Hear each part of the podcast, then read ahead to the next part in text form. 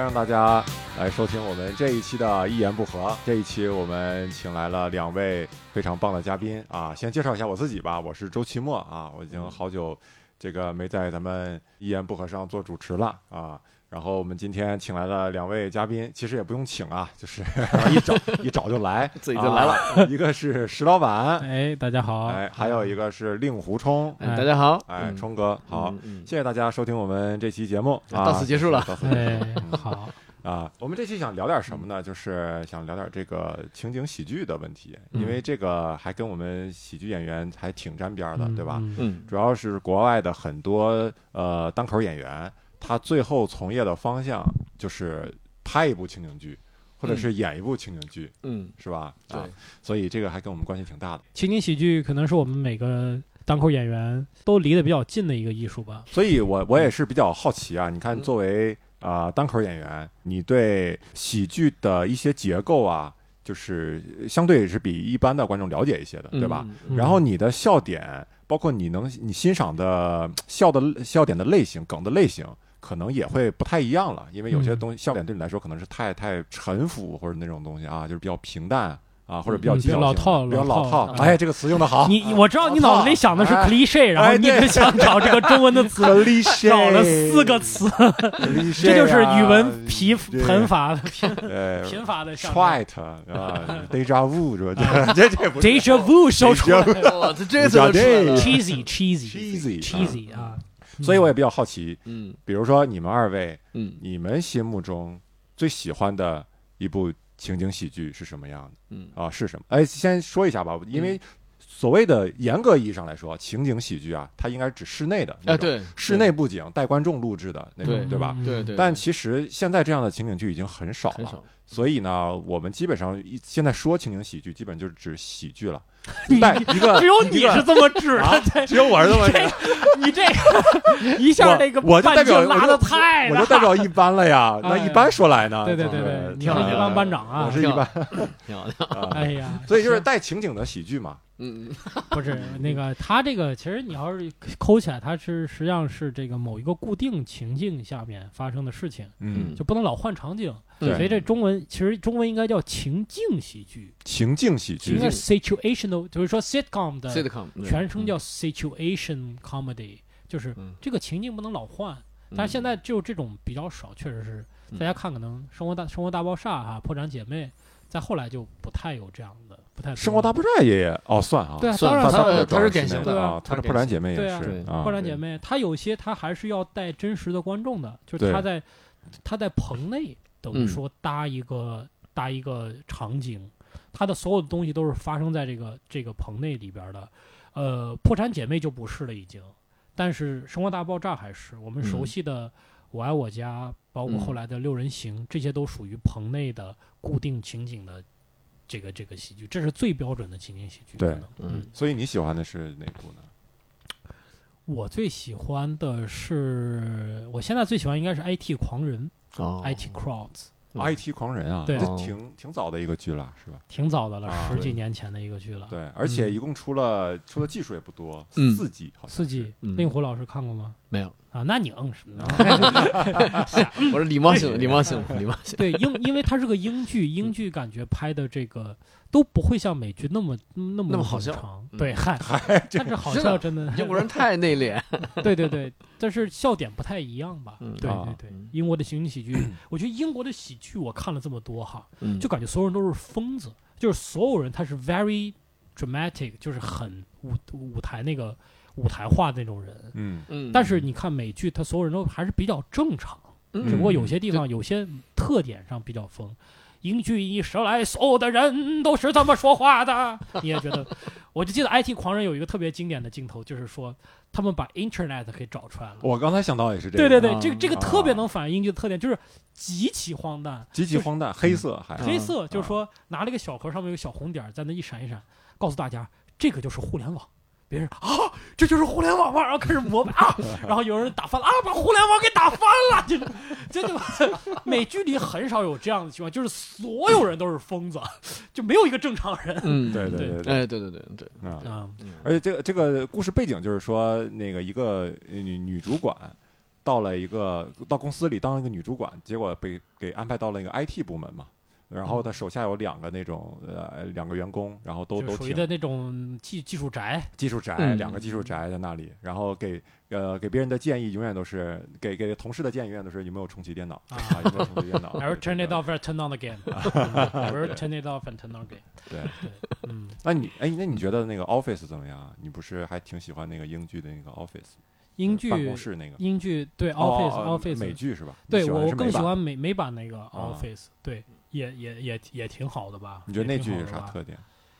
啊、那个剧，首先我现在一想起来，就是就是让我哭的那几个情节，就是只是喜剧吗？对啊，怎么会能让你 对对，就是哭呢？特感动。就是你看，嗯就是就像听过这个这个周奇墨老师的单口一样，哦，哎，你明白了。听到最后是笑中带泪，哎对对，呦，特别他这个评价对这个美剧的评价很高啊。美剧办公室和英剧都能赶上我专场了，这美剧什么水平？美美剧办公室的这个主角比英剧办公室这个主角，我觉得要可爱一些。他心地特别善良，啊，然后呢，他最后得到就是跟他的老婆结婚的那一段，他老婆也是那个，你就想象一个女版的一个 Office 主角的那种感觉，也是一个那样的人。他还有那里面还有个老婆，对，有个老婆，就他他两个也是分分合合，最后结婚了。哎，当时哭的简直是不行，泪如雨下呀。嗯对，就是哦就现在想起来是石老板。还这么脆弱呢。对对对，我看东西挺容易哭的。那里面嗯是所以还带了感情戏是吗？对呀、带了跟有感情戏戏，。对，哎，你其实你是不是你你是不是姓错了？你应该姓水，是不是？我是很很多人都说我是贾宝玉的后代。嗯，不是，你应该姓水，啊姓水不也是兰州大姓吗？水是兰州大啊，水军义，对啊，水军义兰州人啊。说起兰州人呢，嗨，哎，呃，我觉得美剧人物关系更更饱满，更这个每个人更丰满一些，嗯然后他塑造的人物比英剧要多一倍，就是他很多都是主角。对啊，大家可以也推荐大家看一下，这个也算是也算是推荐。就第一个，我觉得不推荐大家看，因为可能会觉得有一点闷。就是 IT 狂人嗯。IT 狂人我不太推荐，就是我个人最喜欢。但是你要是让我推荐一部的话，我其实我推荐美版的 Office。嗯，对，嗯其实你会发现英剧有一个特点，就是它呃比较挑人嗯，啊。对对就是对，比如美剧，你比如说《破产姐妹》啊，嗯。或者是说《生活大爆炸》呀，你放出来以后，大家都会大部分的梗都会 get 到，对，嗯。就会觉得啊，这个这个只不过是你你觉得好笑不好笑的原因。嗯，对。嗯。但是有些英剧呢，喜剧那个梗一出来，你就会觉得这是梗吗？就是有的不不愿意看的人，对吧？对。不是，他他就觉得这个这个，这个太奇怪了，太奇怪了这怎么能这个这么玩这个是文化的差异，对一个是平民文化，一个是贵族文化。对。嗯对，然后包括跟那个 IT crowd，呃就是 IT 狂人差不多的，有一个也比较怪的剧，英剧叫呃布莱克书店，那个也挺有意思的。也也大家也可以去看一看。对而且他的主演也是一个主演是那个单口演我最员叫喜欢的 Dylan 一 Moran 个是吧？Dylan Dylan Dylan Moran，哦这是我最喜欢的一个单口演员，是那个爱尔兰人，对那个爱尔兰人他哥是 Bob Dylan 嘛，Dylan 啊 Moran。Dylan Moran，嗨 嗨，David Bowie 啊，这个对他总感觉喝醉酒一样。我我我感觉哈，我如果能做到二十年后，我的单口能达到那个水平，我就很满足。你二十年后单口能达到那个水平，但是你的酒量绝对达不到那个水平。哎，我最近酒量哎，你就对先先先开始吧练喝酒，啊啊。最近可能石老板见的投资人比较多啊，嗯练练酒量。最近是郁，就是这个郁闷把酒精就给化解了，就是就就哦郁闷太多了，对，啊每天。酒入愁肠，愁更愁。找找一期再聊聊你的郁闷吧。啊，嗨，我的郁闷就是，嗯，然后我接着刚才石老太板差。那 对一个话题再稍微岔开说一点，就是他说，比如说美剧的那个啊、什么了，就是感情戏哈，嗯就是那个 Office 啊，美版 Office 的感情戏，我也发现，就是在情景喜剧当中或者叫喜剧当中哈，咱们今天聊的喜剧当中，加点儿感情戏是很容易打动人的。嗯就是你你你没之前没有戏不够眼泪凑嘛，这个中国剧作家都懂这个。也不是，就也是人家不是眼泪来凑啊，我跟对你跟你们说，有一个比较明显，就是我之前看那个《宋飞传》，《宋飞传》太长了，九季，嗯，对吧？那你比划了个六是什么意思？九季，然后我你看我再比划三，那是六十三季。就是我后来都是挑着看的嘛，啊，也嗯很非常经典的一个剧，没有看过的大家可以去看。但是那个《宋飞传》呢，你整个看下来，就是它的里面的感情戏，呃，主角就是宋飞和那个 Elaine，对吧？三个跟嗯。Elaine，他俩一直处于呃，若即呃若离，对，就是分手以后的状态，一直嗯就是之嗯前有有过一腿的那种状态。嗯。但是就在最后一季的时候，嗯。应该是可能是最后一集，嗯。他们一起坐飞机那那嗯四个人，然后飞机下坠了，突然就失控了。嗯。然后所有人就觉得马上就要死了，然后要说最后的话啊，然后 Elaine 就在那个头抵着前排的座位，然后说了一句说，呃，那意思宋飞就是，呃，我想让我一直想跟你说一句话，但是没有机会说，嗯我怎么怎么样，就是还没等说完，然后啪，这个飞机又恢复了，嗯，然后所有的这个场景就又恢复到原来了，所有的人性格又回来了。嗯啊，所以你看，当时我看到那一幕的时候，觉得很有意思，就是就在那一刹那，你会你会怀疑之前看的所有的东西，它它的真实度有，就是你会感觉哦，原来那么喧嚣、喧嬉闹的那个那个表面下面，你你原来是每个人，就是感觉你突然把前面的所有的场景赋予了一些意义，嗯，你知道吗？一之前就觉得啊，他们就是在纯粹的闹，纯粹的闹，纯粹的闹。只有在那一刻，他说：“我一直有句话想跟你说。”你突然意识到，哦，他们是就是相当于是有感情的，他们是是有很丰富的情感，他们在那个外表之下一直有一个，比如包括以类心里一直有一个情感的一个一个内核，他有一个一直对着宋飞有感觉，但是你就会你再回顾就感觉很唏嘘，就感觉这么多这么多季以来，就如果你带入到人物当中，就感觉他们一直在闹在闹，但是他的心里那个感觉一直没有说出来。嗯就他他一直没有通过喜剧表达，只有通过最后那一刻表达，嗯嗯所以那一刻我觉得挺感人。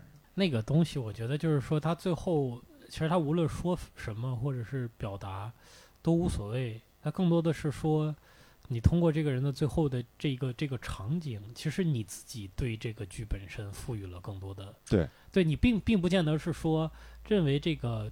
这个编剧他之前都是有有有所这个设计，对其实也并不就像就让我们回过头来，就是就是我不知道你们是怎么看六人行的，就很多人都是看完第十季最后一集，嗯然后回过头来看第一集，回过头来马上看第一，我就是这样看的，然后就感觉哎，好像每一个场景就就就说，哎因为你是之前都看过一遍，再看过一遍看看过一遍看过啊整个看过一遍以后，回过头来看第一，就是没看懂，踢一遍没看懂。就没看懂啊啊，就没看懂啊，没有字幕，啊，感觉看多了以后，你自己对这个剧，对每一个人，就感觉你注入了很多的情感。对嗯我觉得这是情景喜剧带给我们的东西，就是由于它的，当然现在不会了，当时就是这种情景喜剧，由于它单集的制作成本低。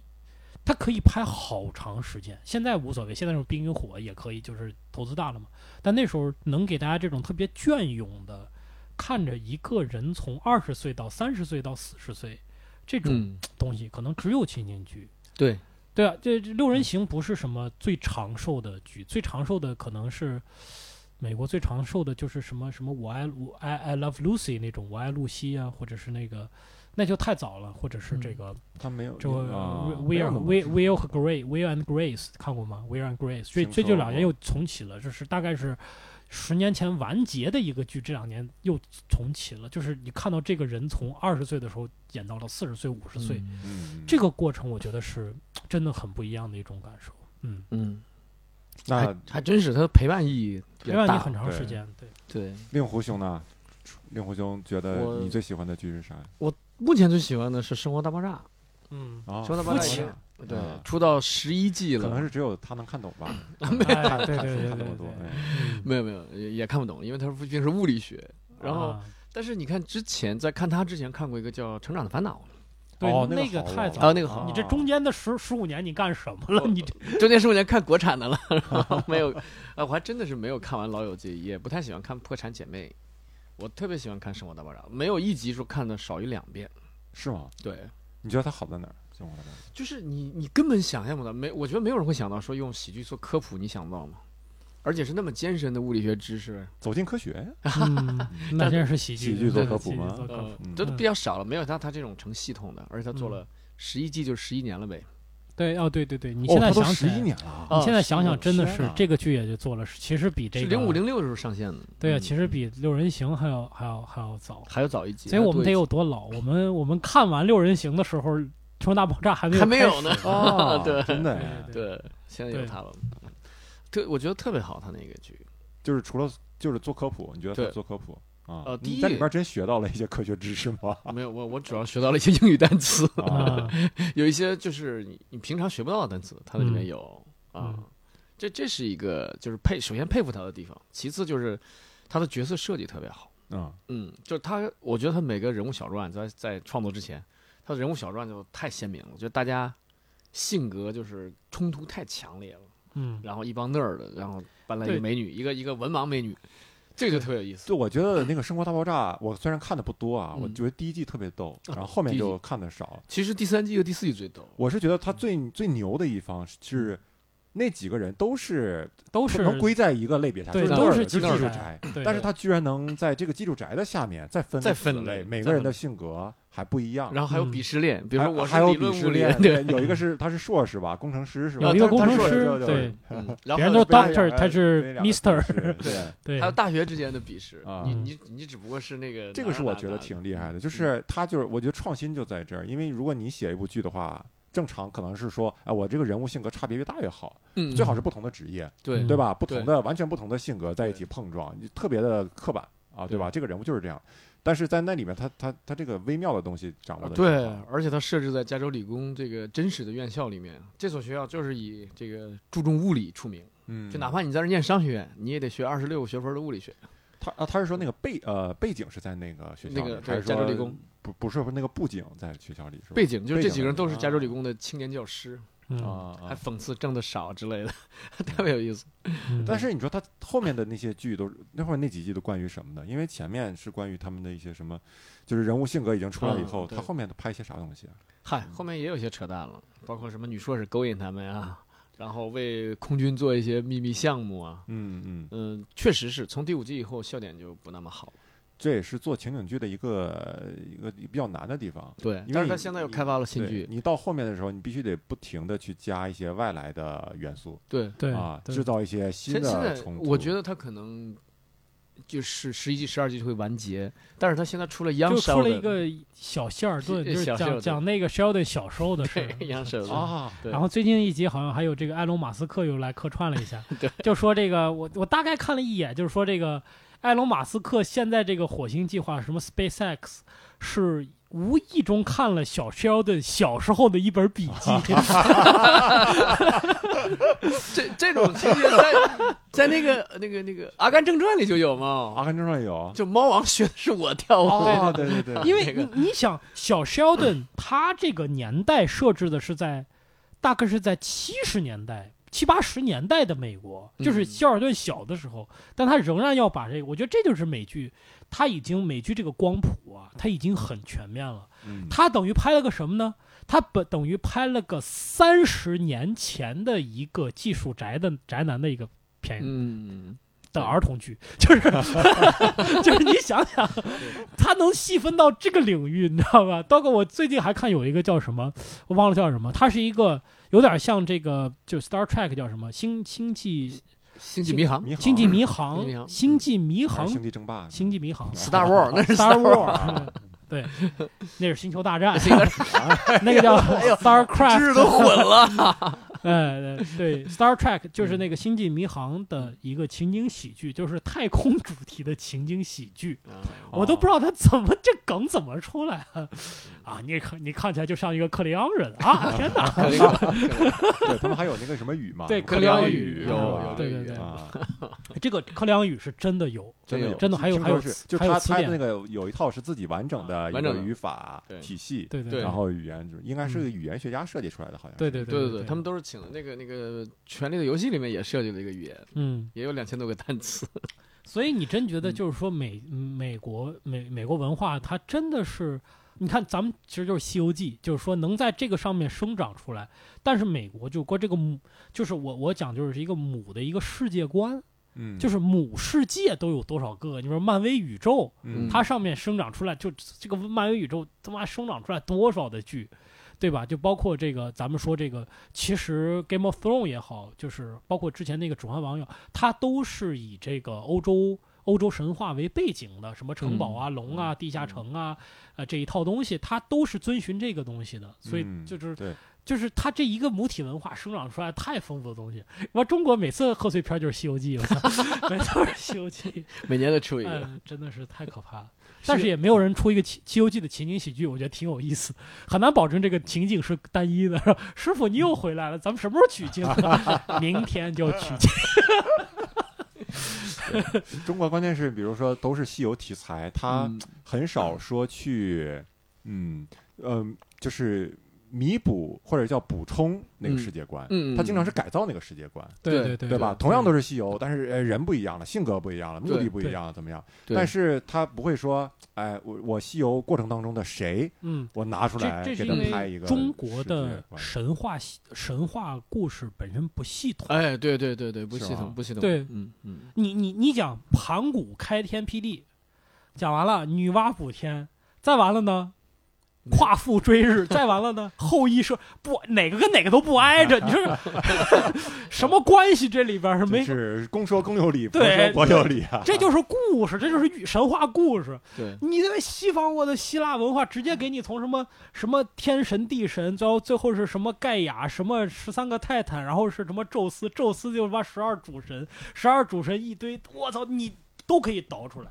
到最后，他能给你倒到最上面，他是一个特别有系统的，所以他能出文艺作品就出的特别多，对，嗯。对他比较世界观比较稳定，比较稳定。啊。比较稳定。不稳定，很乱，生活很乱，他们之间。他们生活倒是很乱，生他们很乱。他们啊。很很很稳定的乱，就是一直都 很乱。对，这个跟咱们中国人就是很早进入信史时代也有关系。什么时代？信史，信史时代啊，对，就是就是每个民族分成神话时代、传说时代和信史时代，啊，就确定的历史，就我们有确定的历史，哦，那个信是啊对我以为是送信那个，不是那个，不是 messenger，不是，啊啊，嗯，就是他们就比较晚，所以他口耳相传的就一直在讲这些神话，但是呢，恰恰丰富了他们的这个文学和他的哲学，对。嗯，咱们有期可以专门讲讲神话这个东西。我最近也在看，最近也在看。哦。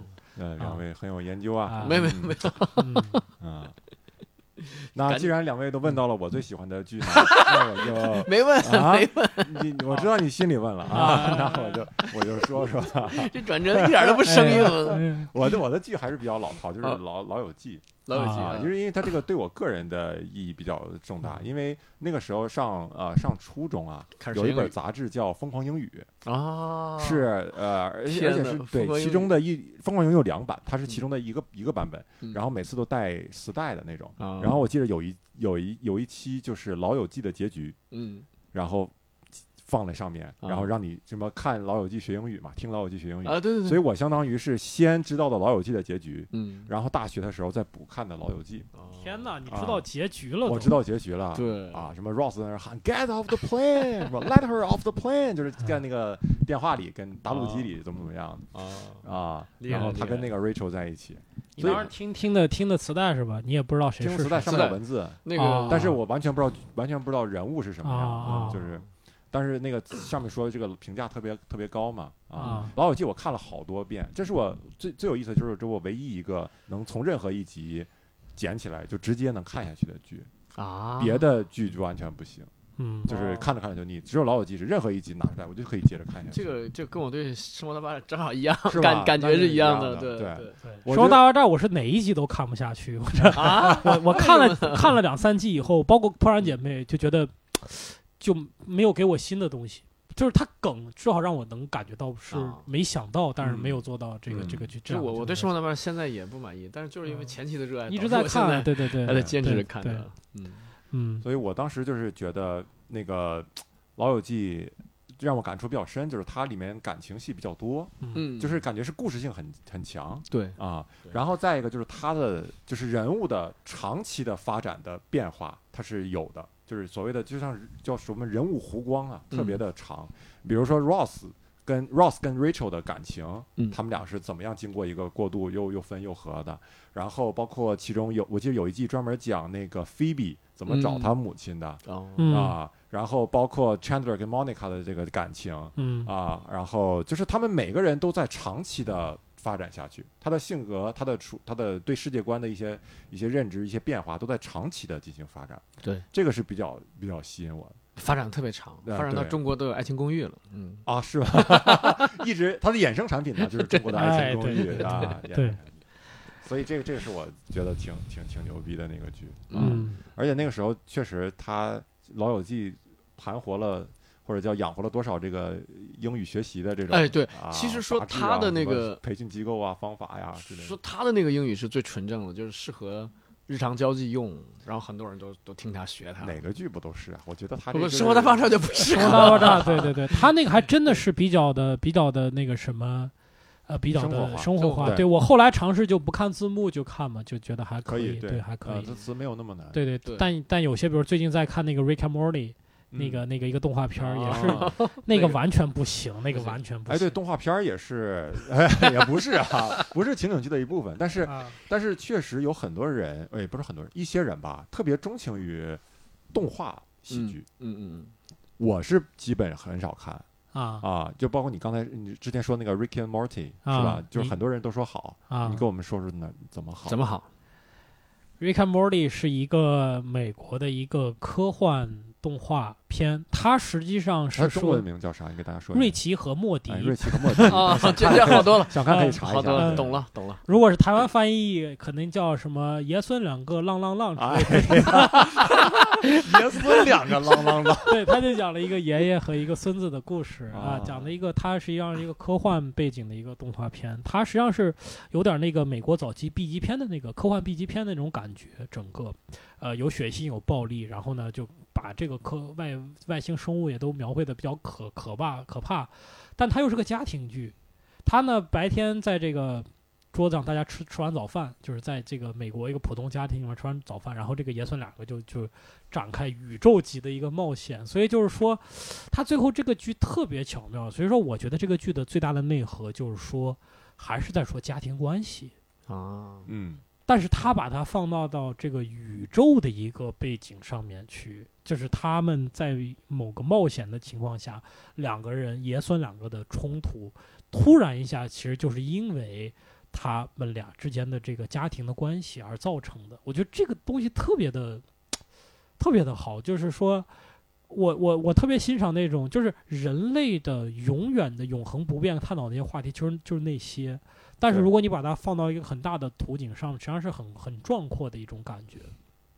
就以前有看过一个，当然那个小说呃不是多好啊，但是就是刘慈欣老先生，就是写叫做三老先生啊老先生写的这个《三体》的作者，他就写过一个叫《乡村教师》啊，他的嗯大意就是说，呃，来了一个外外星飞船，决定是不是要把这个这个地球消灭掉。他怎么决定呢？就是随机取样这个地球上几个人，然后问他们一些问题，就问他们呃这个什么这个热力学第二定律是什么呀，嗯对吧？然后这个什么什么叫惯性定律啊，什么叫这些东西？如果答不上来呢，就证明这个地球的这个智力水平不够，这个行星的智力水平不够，就要把它消灭掉。答得上来呢就保留。结果呢就恰好选到了这个乡村教师教的这几个乡村的学生。嗯然后这个老师呢是这马上就要快死了，就绝症。他但是个乡村教师呢，就是特别负责，最后一堂课给学生教这些这个牛顿的经典力学、爱因斯坦的相对论。讲完以后呢，他可能就死了。但这几个人就被特别巧的被选中，然后呢就替地球回答了这几个问题，免免于地球来来受到这个迫害。其实这个这故事讲就有点就有点有点假，但是我觉得类似吧。确实有点假，因为科幻嘛。对，科幻 这科呃幻有点就是就是，但是就是说，他的很小的一个细微的情感，他放到一大放大到宇宇宙上一个图景上的时候，你就觉得很有意思。嗯就总是每一集，他到最后，Rick and Morty，他都是探讨家庭关系，你都可以回过头来反思你自己，嗯，就觉得这很有深度的一个东西，就建议建议你们看一看。嗯嗯哦，那不看了，这这么有深度，这不看嗯对我之前看过，就是有人说一个说法，就是他也是呃教你怎么看小说，那个哦教你怎么看读文学哦啊，像专业像教授一样读文学。然后那个作者就是说，世界上所有的故事，所有的电影都是一个故事。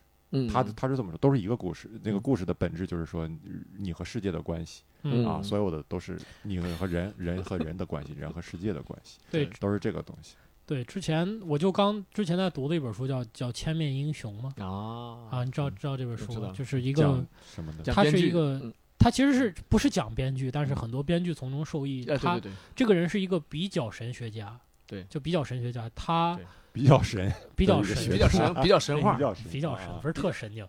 啊。他呢比较神话学家，比较神话学不是比较神。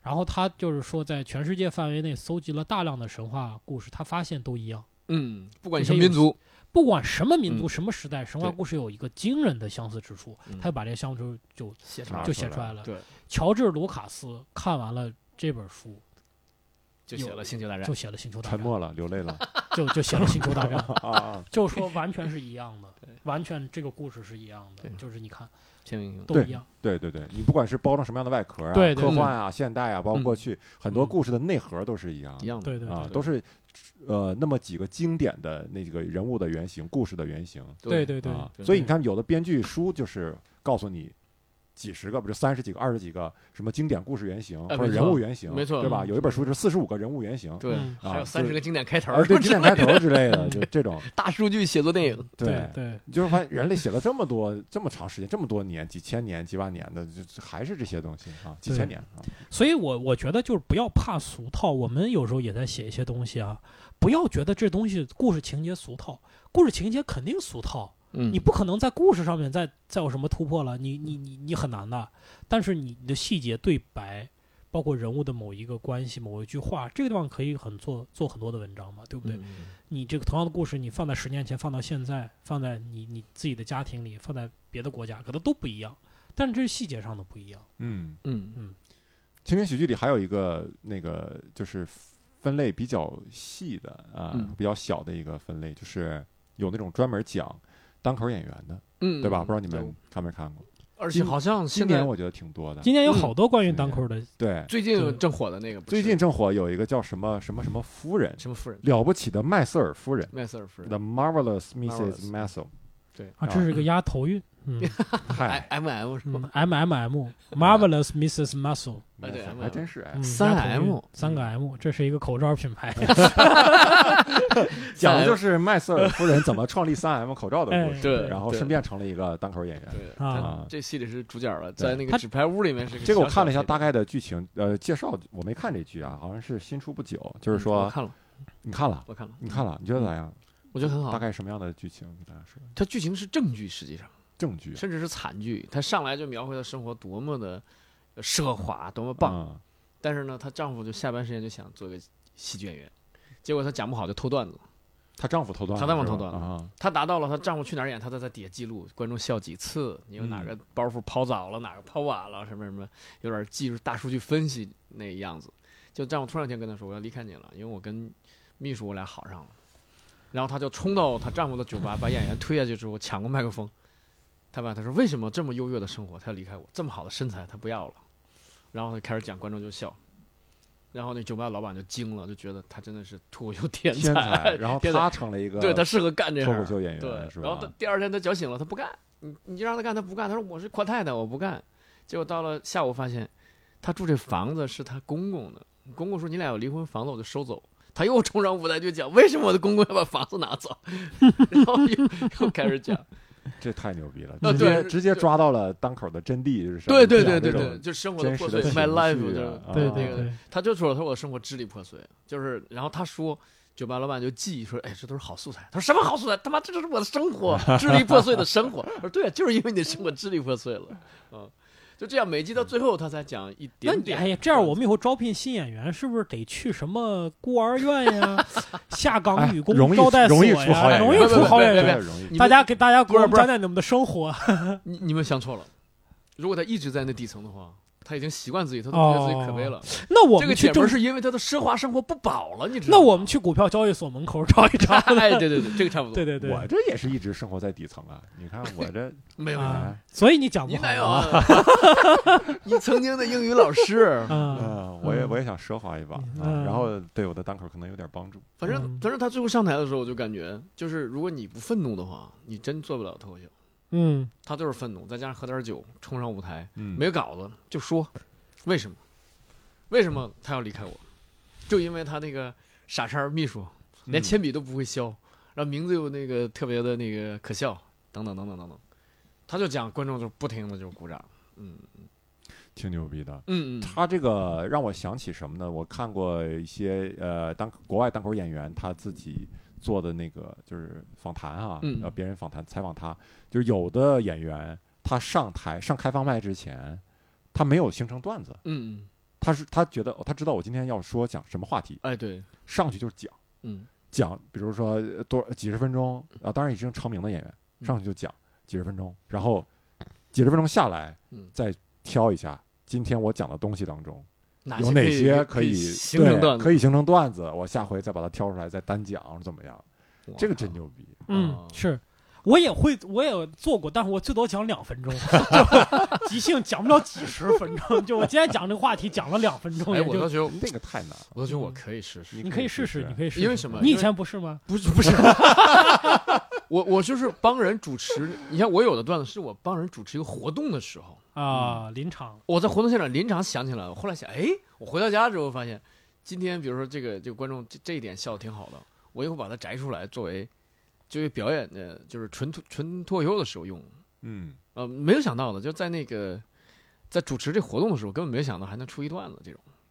但是你那个是属于在已已有的，你要知道已有的要说什么情境之下哎额外生出来的那些对啊分支一些什么啊分支的那种感觉。对，那他这个就是直接就是硬硬硬上去说，对硬对，我觉得这还是生活阅历，就我我觉得我们的生活底子不够厚，就是我也想表达一些观点，但是我表达就比如说我其实想这么试的一个段子是说，就是我们两个之前去那个呃去那个上海那个相亲角录节目那个事儿，嗯。其，实我挺感慨的，就是我想表达就是那个节目录确实是因为找我的确实比较多，然后应该的。应该的 哎，真的，我跟你讲，我们去相亲角啊，嗯我第一次发现嗯，我个儿高还是有优势的，就是肯定有那种大家都看见你了，那种阿姨会偷偷的到我面前，哎呦，小伙子好高啊，嗯，小伙子啊，给自己找啊，就是嗯这这种嗯真的。你指着他给石老板找，但是 给我儿子找啊，我说给我儿子找，给儿子找，我那边所以才去找的你那些阿姨，嗨，我是你儿子，有人信吗？真是。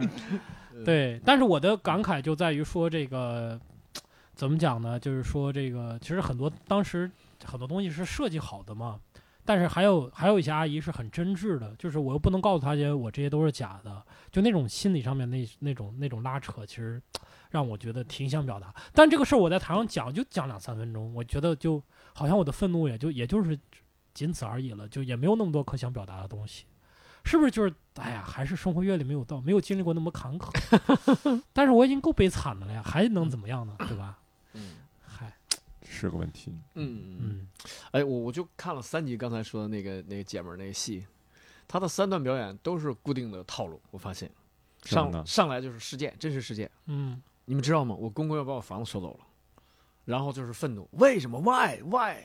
然后 How 就是剩下就是 How，我未来会怎么生活？我怎么办？然后最后再来一个什么什么样的收尾，一个结论。他的整个的这个表演结构就是这样的，是吗嗯？对然后就能抓住观众，是吧对对，上来就是一个很可怕的事实。嗯，为什么我我老公要离开我了？要你看我这身材不好吗？然后 why 为什么他跟秘书搞到一块儿去了？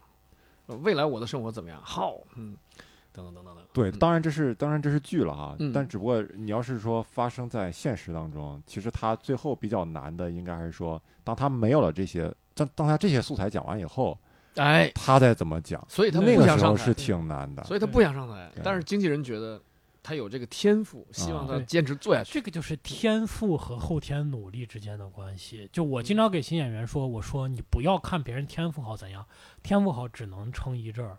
嗯，我们现在写写段子还靠天赋吗？还靠灵感吗？那我就哪有那么多灵感啊？就写，但是你也不觉得那是个负担，就是你你在梳理脑子里一些可以表达的东西，慢慢来那儿往过儿梳理就行了。嗯，嗯，很多演员就止步于天赋的那些段子了，对不对？嗯，对，这刚才岔开了啊。啊然后我就还是回到单口演员这个剧啊，今年还有一部叫《Crashing》，你们看？？Crashing 我看了，但是我那个剧太差了，对就是翻译过来叫什么来着？什么人？崩溃人生崩溃人生而且他没有被预定第二季。就是他那个他那个翻译好像有点问题，我嗯我我看之前说那个 crash 那个词啊，好像是它有崩溃的意思但是它有另另外一个意思就是睡在别人借家的沙发宿借宿上对别人的沙发叫 crashing，所以那那个主角是那个 Peter Holmes，他是一嗯个单口演员嘛，嗯。对。然后他里面相当于在描述自己的生活，经常嗯到别人家借宿啊，嗯你对写了关于他的这么一个剧，半自传似的那种感觉嗯。是吧？嗯你看了不不喜欢？我看我就觉得那个男人长得太欠打了，腰子脸，有些人就长得就欠揍你知道吗？他长得特别窝囊，而且我觉得长得就呃八字八字眉嘛，就是个啊哎呀，你知道这个这个姐们儿这这个女士的戏为什么比她那个好吗？她那个就是惨对惨，就是我现实的惨和舞台上的惨。嗯。这个姐们是现实当中的这个牛，你知道吧？嗯舞台上的惨，嗯。正好人家那个生活和舞台是整相对比对比的，嗯，她是整相呼应的，我对对对，所以你就看了之后，你就想，我看了你在人家借宿，我都知道你今晚要讲什么。就那哥们儿那个，嗯，就对。跟没有给你意外感，嗯，对。而且他是一个呃基督徒嘛，嗯。他是讲那种干净段子的，嗯啊，对，所以就会让他的表演就是更没有就不那么犀利嘛，再加上那个长相，哎呀，真的是。那个那个剧确实有点沉闷，有喜欢看的可以去尝试一下。关键那种剧还居然露点，我天哪！就是 HBO 真的是，第一集呀，必须得露点。哎呀，就关键那个点露的，实在不想人往下看了，我去。哎呀，嗯不是他请了一些人给他客串是吧？客串对，嗯包括那个 Silicon Valley 那个，就是硅谷里边的那个 Silverman 对，啊 Silver 也有 Silverman，也有？是吧啊还请还是请了一些对人。对，嗯 然后今年还有一部剧讲单口的，叫《I'm，Dying Dying Up Here》，Dying Up Here 是吧对对对，一个讲七十年代呃七十年代洛杉矶那边的吧对对，对好像是啊嗯。他跟那个你你说的那个那个那个女的那个剧挺像，就是他的时代都不是现在，那那是五十年代，对50年代五十年代纽约，嗯，这个是七十年代的洛杉矶。嗯就是我觉得这种剧很很很厉害，就是他会舍得去，因为他在布景服装上得花很多的投资，我觉得，对对，嗯他得营造当时的那个气氛啊，嗯那个那个场景啊。然后这个剧就是说讲一帮单口演员。嗯在一个酒吧里啊，他们也不算个俱乐部，在一个酒吧里经常演出啊。然后你从他们那个里面就能看到，呃，七十年代那个单口刚呃兴起吧，七十年代末八十年代初应该嗯是慢慢兴起的一个对对对，时间，慢慢兴起的一个时间。嗯，然后那里面就是啊、他们比如说有人要去选角了，比如说什么什么金夜秀或者什么一个嗯秀啊、要去选角，然后他们就开始。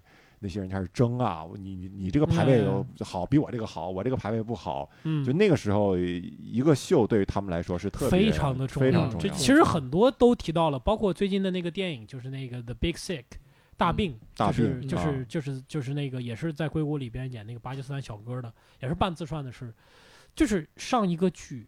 上一个参加一个喜剧节，对他们的人生真的是天壤之别。嗯。包括最早，我也推荐大家看一下汤姆汉克斯主演的叫《Punchline》，要 Punchline 对啊头条笑料哦也是。特别年轻，嗯。对，，那时候非常年轻，讲单口喜剧演员，就是说这个这个选角导演坐在底下，他们这些人要选出一个上金夜秀还是上什么签约，那真的是就是那个剧就到最后就是谁上台都不一定，就你连上台的机会可能都没有。你在那个俱乐部里演了十年，你可能连最后人来了，你连今天晚上上台演出的机会都没有，这很嗯残酷。是哦，这个姐们儿系列讲到了，她为了她丈夫上台，天天给那个酒吧老板做好吃的，贿赂人家，让她丈夫提前一点儿的时段对对对上场。对嗯别别，你要说是因为美国俱乐部很多是晚上十二点一点才开始表演，对，那时候你再上场，你根本也练不出段子来，就是没有什么观众也，都是对他酒鬼他们有那种好的场子，不好的场子，啊，对对对根据时段来的。对而且那时候警察就是那个时候的纽约警察，就在场外转悠。如果你根本就没有演出执照，或者你的出言不逊，上来就抓你。演出执照，这是这是啊美国还是我国哎？国家国家国家二级脱口秀演员，他提到了提到了这个词，嗯，而且也提到了，就是说你出言不逊或者五十年代可能真的是五十年代，我觉得对上来就抓你。对，所以我们现在做喜剧的环境多么宽松啊！大家千万不要抱怨。大家不要抱怨，不要抱怨。啊，好，那我们今天啊，就是大概聊了一下吧，啊，嗯这个呃情景喜剧，或者也不叫情景喜剧了啊，喜剧的一些事儿，啊，然后 我们这个节目不就是呃啊，这个到到最后呢，有个小环节就是回答嗯观众提问嘛，嗯啊，有一个观众好像问了我问了我一个问题，就是嗯说我最喜欢的电影是哪一部嗯啊，最喜欢的小说是哪一部嗯啊？然后其实没有呃，电影我之前聊电影的时候说过一回，挺喜欢一个叫《荒野生存》的嗯啊，对，大家可以出门左拐看那个《Into the Wild》，啊出门左拐能看着，对电影，那期节目。哎，不是出门左拐啊啊。然后其实我今年看到一部我认为比较好的电影，嗯就是泰国的那个《天才枪手天才枪手》。啊，因为我啊之前呃做英语老师嘛，其实嗯我教的就是那个 ICT 考试，哦它那个背景就是以 ICT 为背景的啊嗯，然后做的那种考试，所以它有一些作弊手段，我当时是听说听说过的啊，包括用时差去去作弊这种方式，然后我们还有学生去商量着买答案啊，怎么样的啊嗯。都有。但是他那里面用铅笔啊什么的，那那个太牛逼了，就打印二维码打打那个铅笔上的码，啊，然后怎么怎么样，那个那个是太牛我觉得那个电影就特别呃就好就好在他给我很大启发，就是比如他拍那个考试场景的时候，嗯。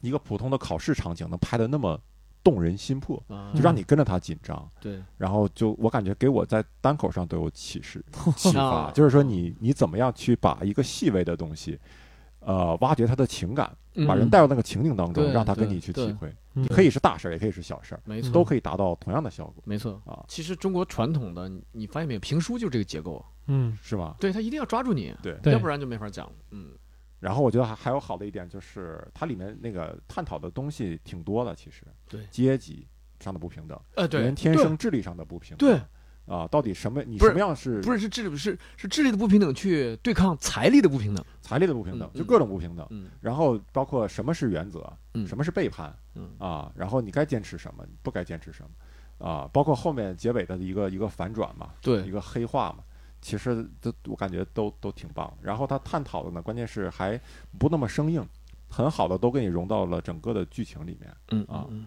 然后，但是有些人抱怨他那个结尾太太伪光正了，对对，我觉得还行，因为我可能是因为觉得那个那个那个价值观我是认同的，那嗯结尾的价值观我是认同所以我就觉得那个结尾还行。对结尾其实也可以更探讨，嗯比如说他俩商量再干一票，那也就厉害了。呃，然后还有一个就是小说啊，小说呃也没有什么，或者书哈，没有什么能挑出最喜欢的。我也我可以说一个我最近呃刚读的一本，我认为是我今年读到最让我感动的一个书，就是啊、那个单口演员 Louis Anderson 写的书，叫《Dear Dad》，亲爱的爸爸。你是多喜欢 Louis Anderson，就是见人说六遍，就是哎呀，啊，我说一遍，这是国外演员。这本书就是说他写给他爸爸的好几封信嗯啊，他爸爸那个时候已经是去世了。啊啊，他为什么要给他爸写这个信呢？就是这本书让我特别感动，或者就觉得特别呃替替他为他难过。就是说，他从小他他爸爸酗酒特别严重，打他记事儿起，他爸爸就酗酒，然后打他妈。所以他为什么要写这个书呢？就是说他一直想追问一个事情，就是我爸爸到底爱不爱我？我爸爸为什么会这个样子？就这个事情是困扰他一辈子。然后后来就是他爸死了以后嘛，他就是到他爸坟前啊，就去读信啊，怎么样？最后他就得出一个结论，就是说我爸是应该是爱我的，然后我也爱你，爸爸。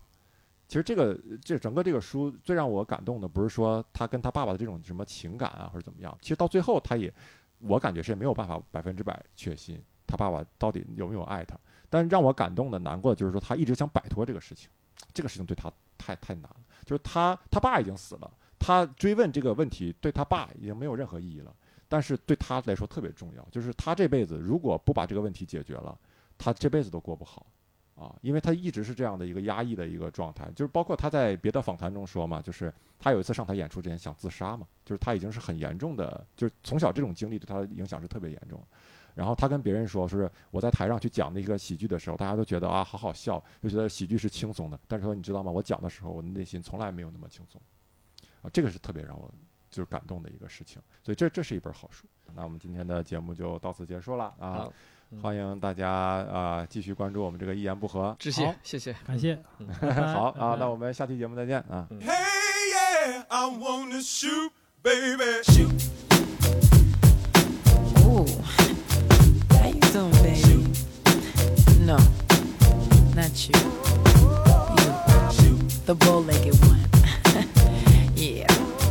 Show me.